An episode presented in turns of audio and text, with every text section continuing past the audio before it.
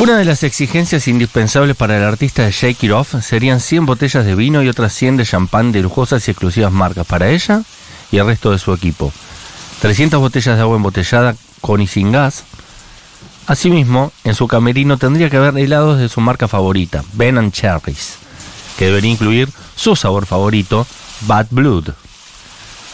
La lista de requerimientos también prevé café americano helado grande y un café con leche grande de Starbucks, que serían consumidos en el caso de que Taylor arribe al Monumental antes de las 11 de la mañana. Además de su cariño por los gatos, Swift también es conocida por su vida saludable, por lo que no podría faltar en su camerino frutas y verduras, ensaladas y otros alimentos bajos en grasa. De hecho, en su gira de 2008, la cantante compartió que le gustaba solicitar edamame congelado, además de otros gustitos de Starbucks. Entre ellos, un iced americano grande con leche de soja. También una rebanada de pan de calabaza, macarrones con queso, aguacate, galletas con chispa de chocolate, yogur, helado de brownie, paquetes de cerveza y Red Bull. Se fue la mierda ahí la, Tour marca el inicio de su gira por Latinoamérica, seguido de Argentina y Brasil. En cuanto a la zona contigua al escenario, Taylor requiere que esté adornada con flores y que tenga una zona tras bastidores donde pueda relajarse en situación pre-show. Para su camerino, en tanto, exigió que esté adornado con cristales de Swarovski y que siempre haya en él una temperatura agradable. Después de la tormenta.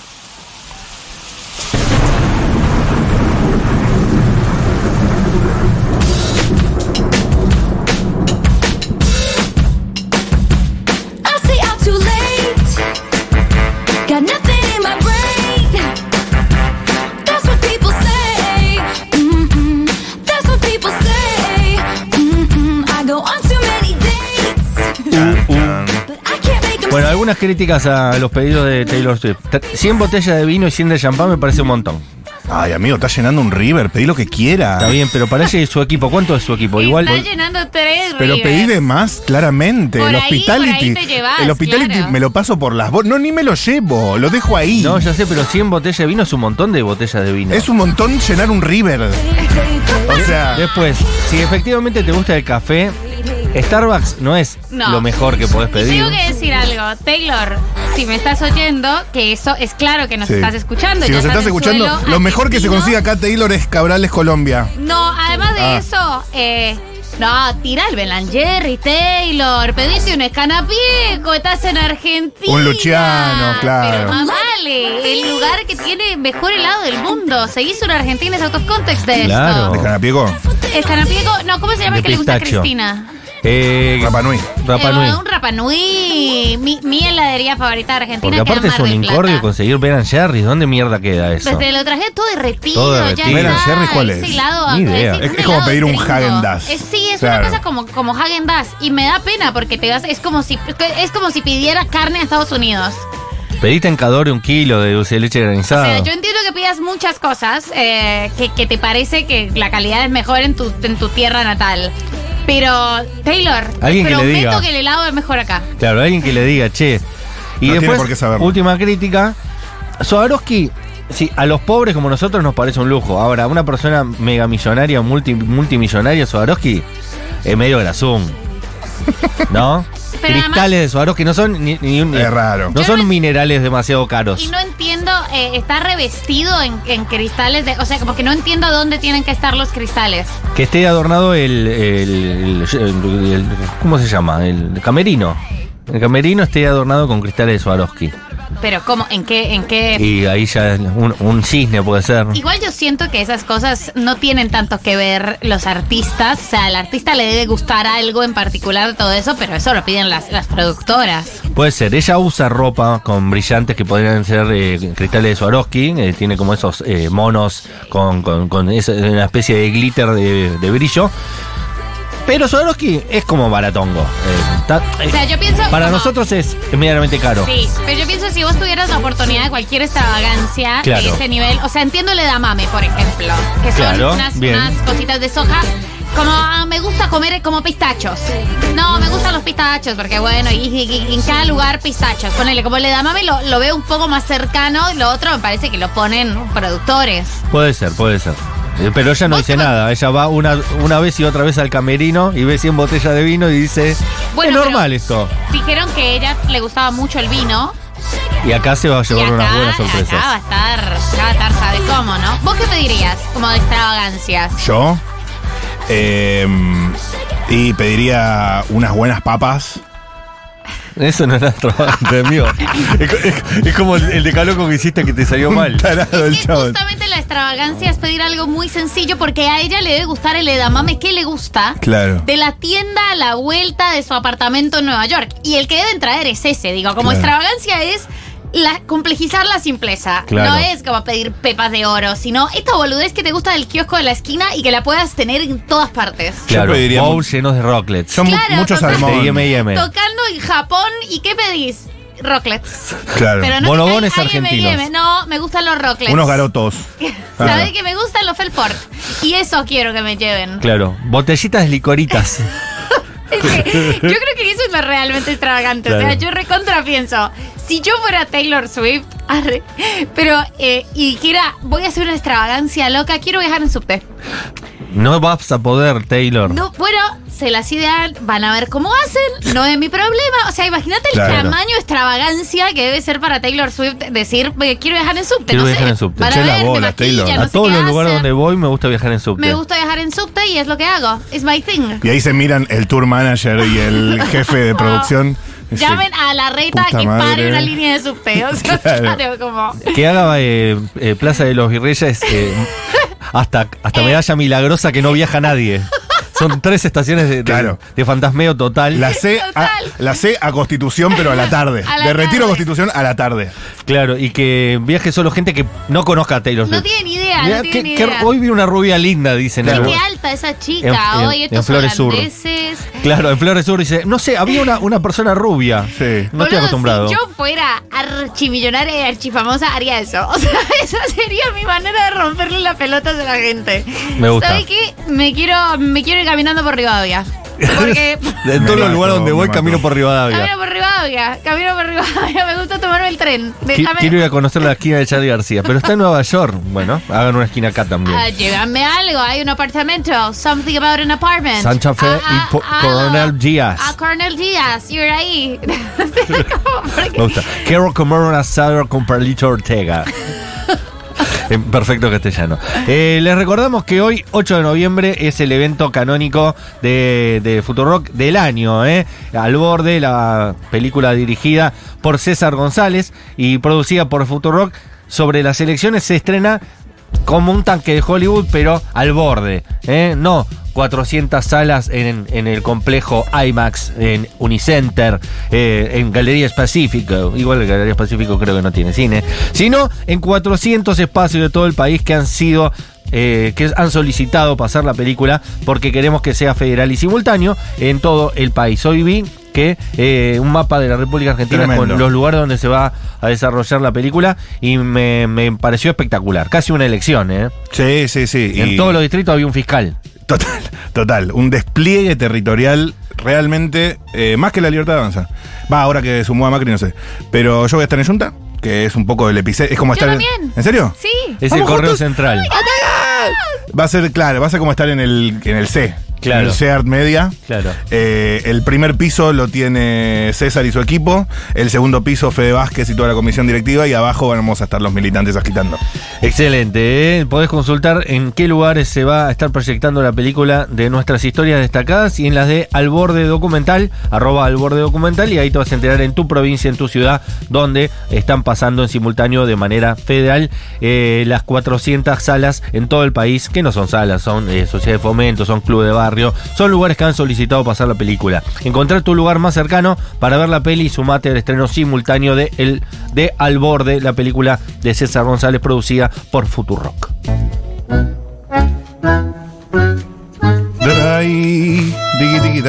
Quiero mandarle un saludo al Lord Boutique, eh, que hoy estuve ahí por Padua. Ya tengo look. ¿Fuiste mm, tren al final? ¿Me seguiste el consejo? Nada, nada. No, ya yo- sabía que no iba a ser. ¿Sabes cómo estoy escuchando tan biónica, pero a- a- a- en volumen 30? ¿Qué fuiste? ¿Por acceso norte o acceso oeste? ¿Cómo Lo, lo que decía mi Dios y mi guía. Pero no, ¿no el te Waze. acordás si te subiste a acceso oeste o no? Solo me acuerdo que. Chicos, ustedes no saben cómo maneja Matías Castañeda y Matías Castañeda, Matías Rosuchowski y Ruti tampoco lo sabe. Y yo quisiera. Sí lo sabe Ruti, manejo muy bien, mami. Eh, solo. Yo manejo sin Lo, lo- GPS. lo único que me acuerdo del varón. camino que agarré es que arranqué con canciones del huracán. ¿Sí? Después me fui a. eh, ¿Cómo es? Tercer mundo me sale, pero no, tercer mundo de Fito. Eh, ¿Del segundo disco? El del mundo. Eh, Hola Mundo. Sí, sí, Hola Mundo. Hola Mundo. Eh, y terminé en Nafta. Espectacular. La, Cargando la, banda. La banda. La banda Nafta. Bien, fuiste en auto y no sabes ni cómo llegaste ni cómo fuiste. No, porque yo. ¿Era una autopista? eh, para mí es todo paisaje. No sabe a dónde fue, no sabe a dónde fue. Así son las generaciones que estamos criando. No saben dónde están. En Padua, me llegó la a van con Padua. las piñas, boludo, así. Sí, sí. O sea, San tenía. Antonio de Padua. El, el tema, la- el viaje, todo eso, liberé RAM.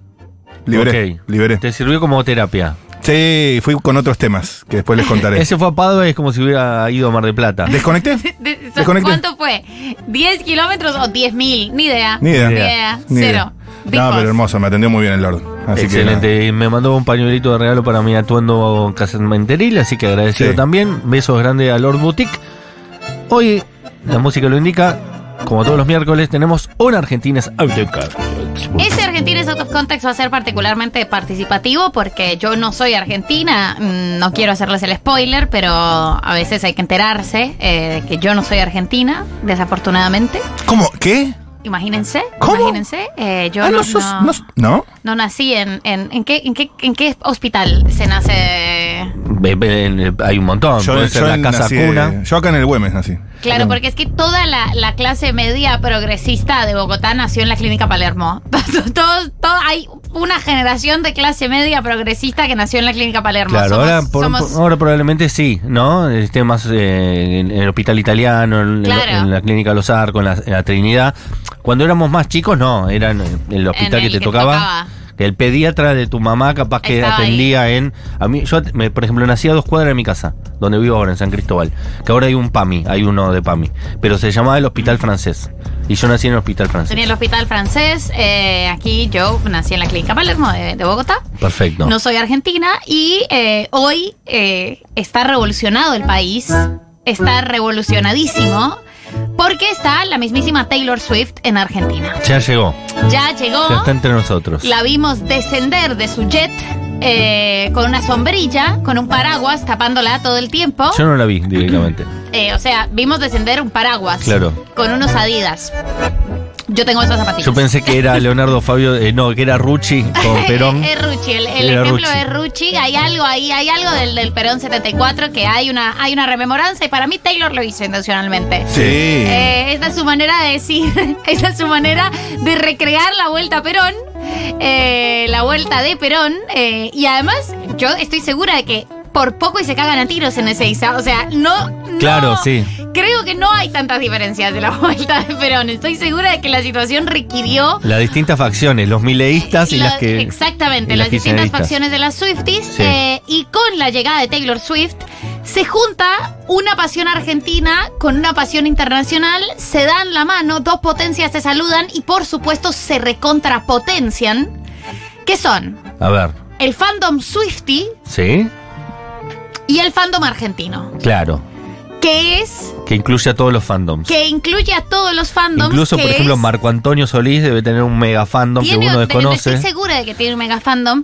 Porque la argentinidad, gran constructora de ídolos Sí. locales, también es gran. eh, apoya, eh, soporta, sostiene a ídolos internacionales. Total. El argentino y Que la llega acá y argentina nosotros le queremos demostrar que somos el mejor país del Claro. mundo. son buenos fans. Pero no es solo por nosotros. o sea, si un artista internacional tiene una crisis vocacional, Tiene que venir a Argentina. puede recuperarse en su paso por Argentina. Total. se Y de hecho recuperará, pasa. ¿eh? eh, se recuperarán su paso por Argentina. Se acuerda por qué hace lo que hace. Por qué le gustaba Sí. hacer lo que hacía, por qué le gustaba conmover a la gente, porque la argentinidad Ya tuvimos un Argentines Out of Context sobre el hypeo. El argentino y la argentina es muy de hypear. Ahora con las redes sociales tenemos mucho más acceso a el rápido, a la velocidad del hypeo. Ahora con las redes sociales. Ahora con las redes sociales podemos detectar y podemos cuantificar algo que antes era un poco más intuitivo, la velocidad del hypeo, ¿no? Eh, ustedes saben, yo eh, tengo he acotado la expresión del finear, porque eh, que hypear tiene un riesgo alto de arruinarlo eh, justo después. Pero esta no es sobre hypear, esto es sobre ser fan, porque ser fan no tiene que ver con hypear. El argentino y la argentina es fan en serio, es fan para siempre, es un fan leal, porque viene de las raíces del peronismo. Y el argentino y la argentina y el peronista y la peronista valoran la lealtad como, como algo importante de gustar de lo que hace una persona, de coincidir con el arte de una persona, de coincidir con sus convicciones y sobre todo de construir en comunidad. Y el argentino y la argentina construyen comunidades a su paso. Por lo cual, este Argentines Out of Context es, por supuesto, elogioso Sí, en este caso sí, hasta ahora no veo nada malo. de Hasta ahora. la fanaticada. El fandom. No hay para mí en el mundo mejores fans que los y las argentinas. Estoy de acuerdo. De Esa acuerdo. es mi tesis. Al 1140 660000. ¿De qué son fans? Ah, ok. Eh, Este es un argentino, eh, o sea, facto. Facto. Estos Facto son total, hechos. Son sí. hechos. Ahora, esto tiene lados oscuros. Hay lados oscuros. Y sí, Por supuesto que hay lados oscuros. Por Eh, el- claro. A- ca- el, fanatismo desmesurado. el fanatismo desmesurado, la argentinidad es desmesuradamente fanática. Eso, cada cosa que arroja luz puede arrojar un poco de oscuridad. Yo me imagino a Luis Miguel pensando, Dios, no quiero escuchar más mis canciones eh, en este coro de afuera. O sea, Claro. no quiero... No, de hecho, él las canta a destiempo para que la gente no pueda seguirle el tono y no la pueda cantar con él. No, no sé si te diste Luis cuenta. Miguel debe ser de Destruye los- sus canciones para que los otros no la puedan pues, cantar. Luis Miguel debe estar muy conflictuado por el nivel de fandom. Además, no sé si se acuerdan de eh, la entrevista que tuvimos con una de las chicas de, de Club de Fans de Luis Miguel que cantaban 24 horas afuera del hotel. No, y la incondicional la incondi- odias. la incondicional en loop, Luis Miguel debe decir qué momento se me ocurrió componer esta poronga. No quiero escuchar más esto. Eh, como hay el, el vocalista de Cure es Robert Smith. Sí. Robert Smith fue uno de los grandes eh, paniqueados ante el fanatismo argentino. La primera vez, esto es una historia pública, se conoce, él la narró, la narró también de manera muy lisérgica en su momento, pero la primera vez que vino de Cure a Argentina, me parece que es el año 94, que era una cosa así, eh, ellos quedaron muy angustiados por lo que habían visto. O sea, ¿Angustiado? ¿Por qué? Quedaron muy Claro, eso, angustiados. eh, son los anti-fandom. El recital fue absolutamente desbordado. La gente estaba muy feliz y ellos dijeron, no La queremos hacer feliz a nuestros muy fans. feliz también, una Argentina pre-cromañón. Claro. No, con lo cual, 94, eh, lo mejor de la convertibilidad. los hábitos de, de grupalidad eh, en los recitales eran distintos, eran un poco más agresivos. En un momento el público medio que se salió de control. Él dice que él vio a los fans de The Cure eh, prender fuego a un perro. Eso nunca se chequeó. Pero me gusta. sí murió un señor que era un señor de un carrito de panchos, que hubo como una especie de estampida y el señor tuvo un infarto no relacionado con la estampida o no comprobable que tuvieras que ver con el público. Eh, todo pelota. Pero para Robert Smith fue, esta gente está loca. No compongo no gente quiero- para, para gente que es tan feliz. No quiero volver a este lugar donde me aman tanto, donde me Claro. aman tanto, me aman tanto que se lastiman.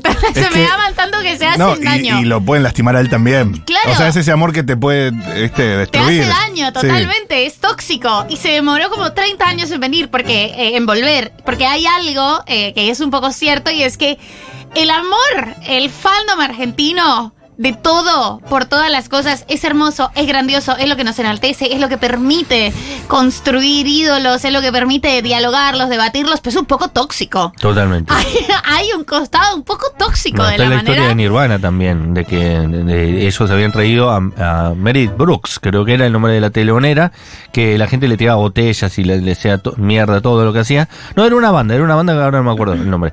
Eh, eh, Meredith Brooks estuvo con los Stones y la gente le tiraba cosas. más.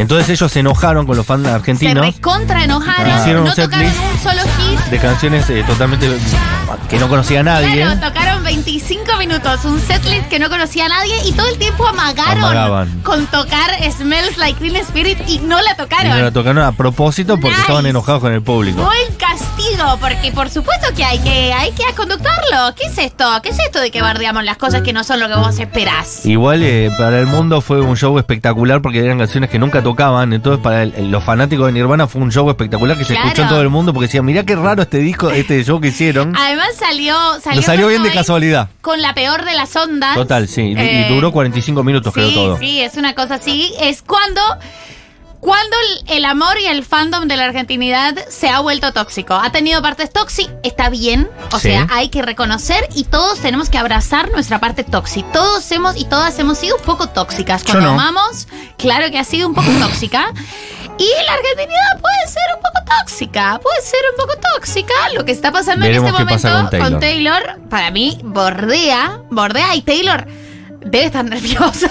o sea, Taylor ya debió haber Es escuchado. Cavani jugando en Boca que no le sale una. La llamó Luis Miguel y le dijo, mira, yo te recomiendo que no vayas a Don Julio. O sea, mira, llámalos a que cocinen en el hotel. O sea, que Es venga Don Julio a tu casa. Es Claro. un bardo, es un bardo. Esta gente es. Lindo lugar donde puede ir a la casa de Moria en Parque del Eluar. Que nadie espera, Sí, que vaya Lali, total. que se arme una, jo- una joda ahí, en Che, el Parque del Eluar. la banda telonera Calamity Jane. Calamity, Calamity Jane. Jane. Quiero escuchar al 1140 660000.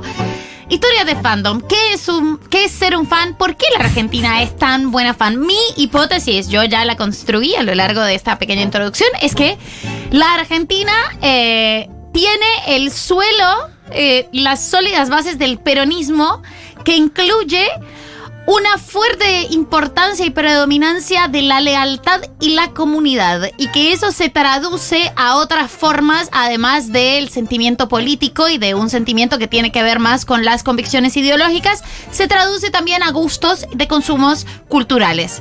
Pero está la, la base asentada de construir comunidad Claro. en base a la lealtad, como O sea, valores primordiales. Tu hipótesis es eh, Perón. Mi hipótesis es Perón, por Bien. supuesto que es Perón. Al final todo esperan. Tenemos Stormis. Buen día, mis Buen día. Stormies. Buenis. Ah, saludos desde el jueves, Stormy Australia. Hace poquito tuve la suerte de ver a Paul McCartney acá en Melbourne y he tenido la bendición de haberlo visto en Buenos Aires dos veces y no hay comparación. Claro. Dios mío, el público está muerto fuera de Argentina. O sea, no me puede creer. No sí. me puede creer la poca emoción que tiene la gente. Otra vez Va- loco, ¿Vas a cantar, Paul? Escuchá lo que dicen acá. Sí. Hola chicos. Cada vez que estoy triste, o sea, siempre arre, veo y reveo videos de YouTube sobre, abre comillas, extranjeros reaccionan al público argentino. Mi país. Fan hardcore hasta el punto que putearon y silbaron a, Ir- a Iron Maiden cuando el cantante sacó a relucir la bandera de Gran Bretaña. O sea, fan y puteadas al mismo tiempo, plantadísimos. Buen momento ese. Pero los chabones eran ingleses, eh, era curioso eso también. Eh, vos sos inglés y yo soy fanático tuyo y me encanta lo que haces, pero no me gusta tu No, país ni no me tu gusta que bandera. seas inglés. Tenés que dejar, escupile a la bandera, escupile Claro, ahora a la claro. bandera. Oh my, it's my country. Escupile a la I love my bandera. country. Claro. Escupile. Totalmente. Perón. ¿Cómo vas a amar tu país? Decile Inglés a la de mierda. que se vaya a chupar una poronga. I- I lo- I love my I queen. can't do that. I can't- porque, Muy bueno tu British. porque es un amor, es un amor tóxico.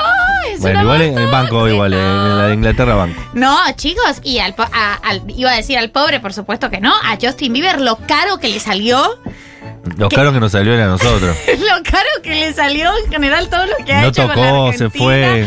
pero tiró una bandera y la trató de sacar con el palo del micrófono y pareció que estaba barriendo el piso del escenario con la bandera argentina. Ah, ¿para qué? Y el palo es casi como patearla, ¿eh? ¿Para qué? Agachate y agarrarle, besala y tiré de vuelta al público. Claro. Cero demagógico el pendejo de mierda ese. Total. Total. Eh, ¿Para qué fuma? Si no sabe fumar, pendejo de mierda. ¿Se acuerdan de los padres de Justin Bieber cuando fueron a, a- a ver a Justin Bieber y los dejó plantados? ¿Cómo lo Video que me puteaban? gusta ver cuando estoy triste, como, como esa chica. ¿Para qué fuma? Si no sabe fumar, dice y la uno. niña llorando. Venimos de Entre Ríos y la pendeja llorando. Espero que Taylor no fume nada. Buenas. Yo era muy, muy, muy fanático de los Red Hot Chili Peppers. Y Ajá. digo era porque en el 2002, cuando los empecé a escuchar, no los pude ver cuando vinieron. Y volvieron 10 años después, en el 2012. Y dije, 10 años esperando este momento, por fin pude conseguir la entrada. Fueron a tocar a River, iban a presentar I'm With You, el, el último disco de ese momento. Y terminaron tocando una hora y cuarto nada más. Fue una verga el recital y ahí terminó mi fanatismo. No existe más. No soy más fanático de nada. Está bien, porque una cosa es ir a ver a Lola Palusa que cierra Red Hot Chili Pepper y entendés que pueden llegar a tocar una hora y cuarto por contrato. Mm. Pero si estás pagando una entrada para ver una banda, Tres horas mínimo. solo ellos y dos horas y pico por lo menos. Dos horas ¿no? y media, menos no. Dos horas es poco. Menos de dos horas es. Dos horas es poco, sí, sí. Porque el fandom argentino, es que las similitudes con el amor romántico son un montón. eh, y el fandom argentino tiene la vara altísima. ¿Vieron cuando se habla con razón de que las mujeres no tenemos vara? El fandom tiene la vara altísima. Sí, lo primero que decís cuando salió un recital es qué canción no cantó. Claro. ¿Qué canción, qué canción no cantó? En- ¿Por qué no nos halagó? En ¿Te línea con eso, eh, uno entiende que el artista le pertenece un poco. Bueno, a eso se dedican también. O sea- que se hagan cargo. Sos mío en algún punto. Vendés esa ilusión, hacete cargo. Y sí, y sí. Eh, hay y muchos ahora casos. Se ha sumado al fandomismo, obviamente, si subió o no subió fotos en el país. Bueno, también es importante eso. Eh, Y que diga que. ¿Por qué. Dualipa? No, claro, Dualipa subió fotos en naranjo, pero no me acuerdo cuál fue que había venido también justo ahí y no subió fotos. eh, Y subió en Chile, ponele, Subió ¿no? en Chile No, y fue bueno. como una gran ofensa No para vuelvo Argentina. más. Y además Argentina. Como es el sentir argentino, no está compitiendo con cuál es el mejor fandom. Argentina Sabe que es el mejor y puede sumar a otros ahí. Por ejemplo, Argentina fue uno de los países que más se solidarizó con el fandom paraguayo. Total. En el momento en el que Doja Cat los bardeó. Porque para Argentina vos no podés hacer eso. En el país en el que estás, Y menos tenés que hermano. comprometerte. Estás claro. loco, ¿cómo vas a Por eso hablar de- para mí en, en Chile debería ser obligatorio que todos los eh, tours arranquen por Chile y terminen en Argentina. Claro. Porque si no, pobre el, eh, Miley Cyrus, viene a Buenos Aires, después va a Chile y dice, bueno, Eso empeora la experiencia tanto para el artista como para los fans. claro. Todos y, se y los desilusionan. chilenos saben que es así, es decir, no hay una competencia. No, Entonces, el es- chileno debería decir que, que disfrute Chile, si no, no va a disfrutar Chile. Esto, con la mejor con los chilenos, yo tengo un montón de amigos chilenos. Eh, fui a ver a Metallica en Holanda y soy cero fan. Fui por mi novio, dice. Y qué amargo el público, my God. Yo estaba ready para el pogo y la gente ni se movía. Unos muertos, dicen. Es total, es total así. Eh, hay muchas experiencias que uno pueda recordar, pero los Stormies tienen verdades. Dámela toda. fandom de Futurock. He estado a punto de irme a las piñas prácticamente por Futu. Lo sigo de cemento. He viajado ida y vuelta a Buenos Aires en el día para ir a festivales de Futu más de una vez. Y bueno, Futurock. sí, tóxicos es lo que somos un poco. Sí, fandom Todos. de Futurock. Eh, es cierto, En tiene un fandom la fuerte. descripción del fandom. Tiene un fandom fuerte de Futurock. Es verdad. Bueno, yo creo que aparte el tema de la pasión y, y la cuestión de sentirse en comunidad dentro del público y todo el amor y bla, bla, bla, tiene que ver también con que el público argentino no se conforma con ser espectador, necesita ser Exacto. parte, onda, participar. Eso Me es gusta cierto. mucho. Hay algo de eso también. Y compartir el show con el artista. Y demostrarle que sabes todo, que Sé podés todo. cantar el punteo de la guitarra, Voy todo. a cantar todo. Yo recuerdo el primer recital al que fui en Argentina, Morrissey, año 2012. Eh, me asusté, por supuesto, porque ustedes eh, empezaron a poguear con Morrissey. Y yo decía como, ¿pero qué les está pasando? O sea, estas personas están mal de la cabeza. Yo vine a Morrissey, no vine a Metallica, ¿entendés? Como, es un recital en el que, no sé, lloramos, qué sé yo. Y, y- y pogueaban, era como enloquecidos. Y yo decía, ¿pero quiénes son estos bárbaros? Me sentí Robert Smith en el 94. Pero son bárbaros que saben inglés. No importaba, no importaba, ¿entendés? Era como, ah, suena algo, hay un escenario, somos muchos. Amuchémonos y poguiemos, y poguiemos a full, Claro. porque está sonando algo. Queremos que este hombre nos recuerde. Claro. Che, salió el, salió el primer tema de Wanda Nara, ¿eh? En otras noticias. Mi hipótesis sobre la, el fandom argento es que Bueno, el fan somos de un Wanda. pueblo que da todo o nada. Entonces hay un amor desenfrenado y entregado totalmente hacia algo o un odio. O un odio fatal. ¿Cuándo dio Entonces, nada? Eso, como Igual es un país ir al 100%. que al y ser mediano la vida por una canción, una banda, un libro, un, lo que sea. es cierto, pero al ser un país mediano, no somos un país como Brasil eh, que tiene 300 millones de personas. Somos un país mediano y tenemos público para todo. A mí me llama mucho la atención eso. Por ejemplo, viene Luis Fonsi y hace una cancha de Vélez. Y ni te enterás, no sabés ni cuándo puso la- la- las entradas a venta, no te Sí. apareció nunca en el algoritmo. Y de repente un día miraste N y dice, Luis Fonsi llenó la cancha de ferro. Es que Luis Fonsi va directo a sus métricas. Pero pasa No- lo mismo con no Romeo por- Santos, pasa con Marco Antonio Sí, Solís. el Movistar Arena, vos mirás la grilla del Movistar Arena y, Y es tipo- por día está lleno, Está todo lleno. todos los días. No Eh, importa si toca Miley o toca eh, La Oreja de Van Gogh. Sí, de hecho Marco Antonio Solís fue principio de mes. Sí, sí, por eso a mí Hace me llama de la atención cuando pasa eso, que es subterráneo, que no es que está súper vendido, que están hablando en todo lado del tema, y de repente un artista mediano te llena una cancha de fútbol, te llena una cancha tipo Movistar Arena, por abajo la pata. Sí. Y sin necesidad de regalar entradas, sin necesidad de Nada, publicidad, nada. Nada, Un mes nada. antes. Un mes antes te lo Y, Silvio y llena de fans que saben todas las canciones y le cantan todo, lo que tienen pasa. un club Sí. de fans, tienen todo. Qué bueno Total. estuvo tan Biónica, amigo. Eh, hab- hablando del tema de Fanda, eh, de Wanda, está el fan de Wanda, que es el, el- el prototipo Sí. del, del fan argento. Eh, pensaba, mientras estaban hablando, en mi única aproximación real a un fandom, que fue el fan de Alejandro Sanz, que Sí. lo conté acá, Las pero nocheras. merita volver a contarlo. Y no, La- es más que, una, más que una aproximación, si sos parte. Soy parte, por eso mismo. Eh, me llamó la atención, no sé si con otro artista es igual, lo conté acá, pero con el- tomando el tema de María del Mar, de que Perón. Estaban organizados, para mí, lo dije en ese momento, eran sindicatos. Era como la UOC, porque hay muchos, sindi- muchos Claro. sindicatos, muchos sindicatos de Alejandro Sanz. Boca Eh, presente. Entonces estaba el de Rosario, el de acá, el, el que se pelearon y, y se armaron otro. Yo que, yo que fui a Luismi también estaba. eh, simplemente Luis Miguel por un lado, que eran las celestes. Y tengo todo excepto a ti, que eran las rojas. Y Claro. seguramente en un momento fueron una y se, y se, Se es la cindieron. CGT, es la, es, es la, es la decisión de la CGT, porque de vuelta, el fandom se arma con las sólidas bases de la organización peronista, es decir, la organización sindical. Total, ¿eh? Y con Y la así.